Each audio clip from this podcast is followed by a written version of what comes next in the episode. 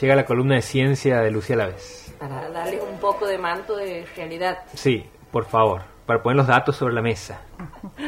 ¿Cómo estamos? Todo bien, todo bien. Igual también me sumo en la nave que te lleve a vos. Sí. Yo también me Te re- sumas en el- me re- re- Yo imagino me como un, tren- un trencito guara guara, pero eh, interestelar, Me encanta. con luces y guaracha Con por las el luces esas que aparecieron, espacio. Ajá, que eran como una flotilla. así. Claro. Me encanta el plan. Quiero creer en eso. Bueno, hoy vamos a hablar sobre algo que sí está chequeado, que Sí. es omnipresente y que va a seguir estando por los siglos de los siglos. Y esto no tiene nada que ver con deidad alguna, por supuesto. Ajá. Eh, estamos hablando de los plásticos, ¿sí? Que hace, además, relativamente poco ha surgido evidencia de que este material también se encuentra dentro nuestro y todavía no se tiene ni la más pálida idea de cuáles serían las posibles consecuencias a la salud, aunque se sospecha que no estaría tan bueno que tengas plástico adentro. ¿no? que es un plástico, es un polímero sintético formado por monómeros y que de acuerdo al tipo de monómero vos puedes obtener un material oscuro y resistente hasta un material eh, transparente y ultra flexible. No sé, puedes pensar, por ejemplo, las cañerías eh, que salen del inodoro de tu casa cuando vos tiras la cadena Ajá. y todo eso desaparece Sí. va por una cañería que tiene así como 30 centímetros de diámetro y eso es de un plástico súper duro, que si mal no me acuerdo es negro y verde el, el caño. Ajá. Y también puedes pensar en el papel film con el que envuelves los alimentos a diario. Claro. Sí. Sigue siendo el mismo material. Bien, y esta versatilidad, ¿no? Es en parte responsable de su abundancia al punto que imaginarnos un mundo sin plásticos hoy es algo imposible. Las mismas propiedades por las que el plástico es utilizado en forma masiva son las responsables de que éste perdure durante tantos años, porque más allá de que son livianos, de bajo costo de producción, fáciles de fabricar, maleables, la característica central es que tienen una super, ultra, archi, mega elevada resistencia a las condiciones ambientales. Entonces, de esta manera, ese plástico puede perdurar en el ambiente entre nada más y nada menos que 500 y 1000 años. ¿no? Entonces, como resultado, estos plásticos se van acumulando en el ambiente y no se degradan, salvo esos plásticos eh, que tienen entre sus componentes, por ejemplo, almidón. ¿Les ha Sí. tocado alguna vez que han ido al super y han- ah, no, al super no. En el super no dan esta bolsita. No me acuerdo ya en dónde me han dado una bolsita que, que tiene un cartelito que dice, no me tires, compostame. ¿La han visto? Ah, no, no he ¿No visto eso. esas No. bolsitas?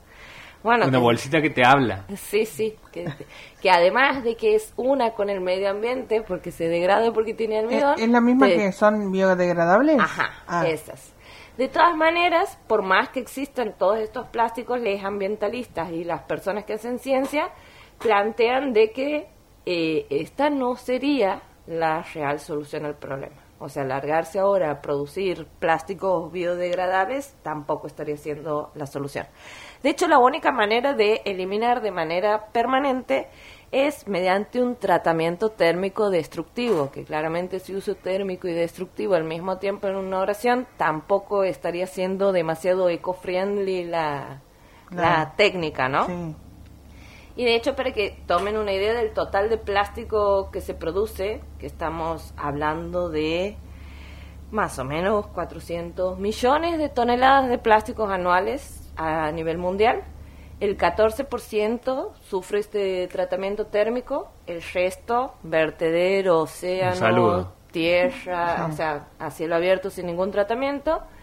Y solamente el 2% es reciclado de manera adecuada. Y eh, si bien en la actualidad hay diversas campañas de reciclaje, ¿no? De tratamiento de estos residuos, por ejemplo, está la gente de Coreza, que Ajá. si usted, señor, señora, está ahí escuchando y no sabe quiénes son, vaya a su celular, busque en las redes sociales Coreza, porque es una agrupación que funciona súper bien de compañeros y compañeras laburantes que tienen puntos fijos de recolección, pero que además ahora tienen un sistema de cuadrilla que pasan por algunos barrios recolectando material reciclable. Sí. Después está, por ejemplo, el reciclar en La Plata el 700, donde también vos puedes ir llevando tus plásticos. Y no sé si sa- si sabían que hay una fábrica de ecoladrillos aquí en Santiago. Eh, sí, Sí, habíamos que- hablado. PBU, Sí. ajá, eh, que, fabrican ladrillos a partir de plástico para la construcción de viviendas. Pero por supuesto que eh, eso no es suficiente para la cantidad de plástico que se produce ¿no? y que generamos. O sea, por ejemplo, en Argentina eh, se calcula que por cada persona se generan 55 kilogramos de plásticos anuales. Y ustedes levanten ya cualquier cosa de plástico que tengan ahí en la vuelta, la característica es que es liviano. O sea, imagínate la pila de cosas que tienes que tener para tener los 55 kilos. en la actualidad, el, encima es esto, ¿no? El- es como que el plástico forma parte de estructuras para las cuales hoy no hay reemplazo. No sé, piensen en componentes de electrónica. O piensen en equipamiento médico, todas esas mangritas, un nebulizador. Piensen en un nebulizador, es plástico, todo es plástico. Entonces, como que no podemos pensar en que eliminar al 100% los plásticos sea el camino, ¿no? Pero sí se alienta a como tratar de dejar de utilizar eso que se denomina como plásticos de un solo uso, que básicamente es cualquier cosa que tenga envoltorio, pajita y otras cuestiones. Uno de los grandes destinos de los plásticos son las cuencas oceánicas y les invito a googlear sobre la gran mancha de basura en el Pacífico, Ajá. que es una especie de isla Ah, una que isla aparte. se ha generado en el Océano Pacífico Norte con una extensión que triplica el tamaño de Francia. Y no es la única, porque en cada uno de los giros oceánicos, eh, que son estos puntos en donde convergen distintas corrientes, se han formado estas manchas de plástico de distinto tamaño, ¿no? Y no pueden verse, te estoy viendo aquí- desde aquí que estás poniendo el Google satelital. Acabo de ver Así que- la mancha de basura del Pacífico. Bien, Es, no, es- Es tremendo, es ¿no? terrible. Pero con las imágenes satelitales no se puede ver. Me traen agua. ¿Esto significa que mi voz está saliendo extraña? Sí, puede ser. Bueno, yo no soy Sí. periodista, chicos, aguanten. Bueno, Eh, gracias. sí. Eh, lo que les decía es que esto en realidad no se puede ver eh, por imágenes satelitales porque si bien todos esos plásticos van llegando al océano, ustedes piensen que eso está permanentemente expuesto a la radiación ultravioleta y a la acción mecánica de las olas.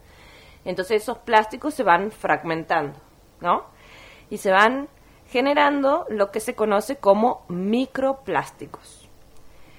Y A aclaro mí me dan terror los microplásticos. Ay, espera que continúe avanzando para que ahora tengas miedo de respirar. Me, me había enterado que hasta en los saquitos de té están los... En todas partes. Eh, la cuestión es que los seres humanos somos tan, pero tan inteligentes que no es que solo los microplásticos se generan allá en el océano, sino Ajá. que somos tan giles que también los hacemos aquí. Como por ejemplo, eh, en esas cremitas exfoliantes. ¿Han Sí. usado alguna vez? Sí, sí. No me digas sí, sí, para darle ritmo a la radio, o sea... No, he usado de usado. verdad, he Bien. usado. Sí. Te pones y, y sientes como una Sí. piedrita. Sí, sí. Es Eso como, no es una como arenoso. No es una piedrita, tampoco es arena, eso es un microplástico. ¿No? O por ejemplo... O sea que nos ponemos microplástico en el, en el rostro. Sí, sí, que vos después te enjuagas la carita y Claro. eso va por la pileta, agua y desaparece con de tu jabón. vista, pero queda ahí. Ah. Y después han visto esos dentífricos chetos que tienen pelotitas de colores Sí. o cuadraditos Ah, de el colores. otro día me he levantado pensando cómo hace el dentífrico para salir de colores. Sí, pero vos sabes cuál de- te estoy diciendo Sí, ahora, ya sé cuál puntitos, sí, sí, sí. puntitos azules. Bueno, esos puntitos azules o verdes también son microplásticos. ¿Estamos? Y bueno, y uno escupe ahí en la pileta Claro. y eso se va y, y uno piensa que desaparece de mi vista, desaparece de todos no lados, pero no es así. Y para terminar de traumarlo al compañero, eh, los microplásticos tienen un tamaño que es inferior a 5 milímetros. Ahí si tienen una regla, chequean menos que eso, es un microplástico. Y están ahí flotando en el océano y saben que todo vuelve loco, todo vuelve. Porque los microplásticos tienen la propiedad de viajar por la cadena alimenticia, porque pues claro que allá en los ambientes marinos son ingeridos por ani- animales y esto va escalando ¿Y quiénes comen los animales? Exactamente. y ya se han encontrado microplásticos en cerveza, en miel, en sal marina, en agua. Y cuando digo agua, esta gente ha ido a tomar muestras de agua de distintos países. Pero, Y era agua embotellada, ah, agua con gas y el agua corriente. También tenía microplásticos. ¿Quieres que te diga si Argentina estaba entre los grupos que han muestreado? Obvio que sí. No, no estaba. ¿No? No estaba, pero eso Ah, no mira. quiere decir, Claro, no, quiere tenga. decir que no lo tenga, porque de todas las muestras que habían analizado, como que el 94% tenía microplásticos. Así que Claro. no creas que vives en el país, aquí no hay microplásticos, porque sí. Mm. Eh, y de hecho había un grupo de, de investigadores de Australia que a raíz de estos descubrimientos empiezan a estimar entonces cuánto plástico estamos comiendo. Y lo que se calcula es que una persona por semana ingiere 5 gramos de plástico, que sería el equivalente a una tarjeta de Por semana. por semana. Una tarjeta de... tarjeta de... De, De tu- crédito. de crédito, la del colectivo. Esos son 5 Una, su, gramos. una sube por semana estaríamos consumiendo en cantidad de plástico. Bueno, Tremendo, ¿no? Y para empeorar la cosa, ah, no, quería, no te vas a ir bien de aquí. De aquí vas a salir gritando al cielo, pidiendo a los alienígenas que te levanten. Sí, sí, sí, ahora tengo muchas más ganas. Ajá. Bueno, para empeorar un poco la cosa, resulta que a partir de una sola partícula microplástica se pueden generar millones de partículas nanoplásticas. Es Ah, decir, que eh, hay, hay una subcategoría que es el nanoplástico. Sí, que tienen un tamaño que es menor a 0,1 micrómetro y se cree, o sea, se estima ahora, no está chequeado esto, pero es algo medio obvio, de que los nanoplásticos van a ser más dañinos todavía que los microplásticos porque por su tamaño tendrían la capacidad de penetrar las membranas celulares así como si nada. ¿Ok? Bueno, ¿cómo será que viene la cosa con el temita este? Que diversos grupos de investigadores indican que ya hemos creado una nueva época geológica, que tras ese, esa hermosa época cálida del Holoceno, que es la que ha permitido la existencia de la especie humana, Sí. hemos ingresado a una nueva época que el nombre propuesto es Antropoceno, aunque todavía la Unión Internacional de Ciencias Geológicas no lo ha aprobado. Pero estos investigadores lo que hacen es analizar, bueno, como todos, los sedimentos de la corteza terrestre y de, las, de los fondos submarinos Sí. y ya encuentran una cantidad de plástico y eh, otras sustancias que caracterizan a la actividad humana. Así que bienvenidos al Antropoceno, posiblemente nuestra última época. Bueno, y ahora, ¿quién podrá defendernos? Sí. ¿Cuál chapulín? Bueno, justamente, ¿quiénes? Estos organismos que son capaces de vivir en condiciones extremas, que son recontra buenas, resistiendo todo. ¿De quién estoy hablando? Mm, De las cucarachas. no. no, un ojotazo. En medio de la madrugada una cucaracha no lo resiste. No, estoy hablando de las bacterias. Ajá. Sí, ya hablamos de ellas. Que sí, porque las amamos, porque Sí. entendemos que no podríamos vivir sin ellas y aparentemente podrían ser nuestras salvadoras en medio de todo este lío. Resulta que un grupo de investigadores japoneses se dedicaron a juntar basura, principalmente eran desechos que estaban contaminados con PET, que es un tipo de plástico, de donde se imaginen, habían tomado muestras de suelo, agua, también de una planta que se encargaba del reciclaje de las botellas y se pusieron a determinar qué comunidades microbianas vivían ahí. Han encontrado un montón de bacterias, pero llegan a encontrar una que jamás en la vida antes había sido reportada. Y eh, eh, pertenece al género de Idionela y el nombre propuesto es Idionela sakayensis. El sakayensis hace referencia al lugar de donde eran estos investigadores, que es Sakai, Japón. ¿Cuál es la propiedad que tiene esta bacteria? Que degrada el PET, gracias a Dios y a los alienígenas y a no sé quién más habría que agradecerle, a una velocidad de 0,13 miligramos por centímetros cuadrados por día. Esto quiere decir que con las películas PET que los científicos hacían los experimentos, hacían las pruebas, se degradaba casi por completo en seis semanas.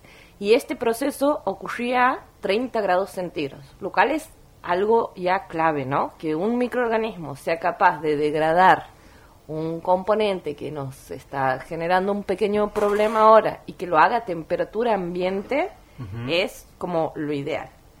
No conformes con esto, por supuesto, porque son japoneses, se pusieron a estudiar todos los genes que tenía la bacteria para identificar cuál era la proteína responsable de esa actividad y así terminan encontrando una enzima a la que le pusieron el nombre de petasa. Y eh, en este punto es cuando los chabones que Ajá. hacen sobre todo biología evolutiva se vuelven recontra locos porque dicen para. O sea, el PET existe en la Tierra hace 80 años más o menos. ¿Cómo es posible que haya una bacteria que sea capaz de, de comer PET? Claro. Así que bueno, ahí la explicación es que las bacterias, con toda su sabiduría, han sabido mutar de maneras muy afortunadas para llegar a alcanzar esta situación. Y este, por supuesto que hay hongos también que degradan plásticos, pero no lo hacen totalmente o lo hacen más lento. También hay un gusano que come otro tipo de plástico. Lo que sí, ahora hay un montón de laboratorios que están eh, a full estudiando cómo producir esta enzima que se llama petasa, cómo hacer para que la bacteria la produzca en mayor cantidad. Sí se puede modificar genéticamente esa bacteria, un toque aquí, un toque allá, como para que coma otro tipo de plásticos. Así que, bueno, ha abierto todo un nuevo universo en las ciencias, la sacayensis. Este, sin embargo, los eh, mismos expertos en, en descontaminación biológica o bioremediación dicen que todavía falta mucho para la aplicación práctica de esto, porque uno tiene que ver cómo va a escalar, qué hace con esos microorganismos después, etcétera, etcétera. Este, así que, mientras tanto, seguimos siendo los responsables absolutos de si queremos adelantar el fin del mundo o si le damos un changui más. Este, después yo sí he visto en redes sociales, por ejemplo, que hay mucho debate sobre si las acciones individuales Sí. eh, realmente aportan o no a esto. ¿Qué opinan más o menos ustedes? ¿Ustedes separan en su casita los residuos? ¿Qué onda? Bueno, la otra vez habíamos hablado con un funcionario de Ambiente de Nación que decía que el problema era que por ahí se le pedía a la gente que separen bolsas, pero desde los gobiernos municipales no había una política ambiental que después se encargue de eso. Entonces Exacto. era como que Media al Claro. Pepe. completemos la cadena, media pila. y bueno, Exacto. eh, yo particularmente siento que sí aporta, pero O sea, vos te sientes un sal... No estoy siendo irónica. Yo no me siento sé nada. que suena Ajá. como el salvador del planeta cuando dices, no, no me des pajita. Gracias. Ah, no, no, no. A mí me da bronca eso. Porque hay supermercados que por una cuestión ambiental han decidido dejar de darte bolsa, pero en realidad te la terminan cobrando, digamos. Claro. Eh, es como... Es un negocio. Sí. Bueno, sí, yo sí creo de que como que prohibir a esta altura del partido el plástico es... No hay chance. Claro. No hay chance. O sea, miren esas computadoras que tienen ahí de que creen que son. De, Claro. De papel madera. de papel madera. Anda, hacete la computadora de papel madera. O cartoncito. No, pero sí creo esto, ¿no? De que los gobiernos y, y las instituciones son las que se tienen que poner las pilas, como dices vos, entrar a promulgar leyes, regulaciones más estrictas, chequear que se cumpla. Y yo pienso que hay que ajustar para arriba. O sea, dejar Claro. de decirle al vecino, a la vecina que no consuma esto, no consuma aquello, sino decirle, no sé, a una empresa como a la Coca, Ajá. que qué va a hacer después con las toneladas de plástico que genera. Claro. O sea que tiene que existir un ida y vuelta. digamos. Digo, ¿cuál es la escala de daño que produce una persona que, que, que- que compra un plástico comparado con una empresa que se encarga de... Tal cual. O sea, yo no digo que no ayude, sí Claro, ayuda, claro. pero yo pienso que qué sentido tiene en el universo que yo arme la botella de amor, vos en tu casa también, que es la botella en donde se ponen los plásticos. Este, pero la coca sigue mandando no sé cuántas toneladas Claro, diarias eso, de plástico. Es, O es sea, una, es una cadena, digamos. Una batalla medio imposible. Sí. Y bueno, también estaría copado como una mayor inversión en ciencia, en la partecita como promoviendo la investigación, estamos, el si desarrollo se- de tecnologías Si sostenibles se tiran unos pesos. y esas cuestiones. Así que bueno, hasta aquí llegamos hoy con los microplásticos. Nico no va a tomar más tecito, ni agua, Ni café en saquito. ni café en saquito. Gracias por este momento.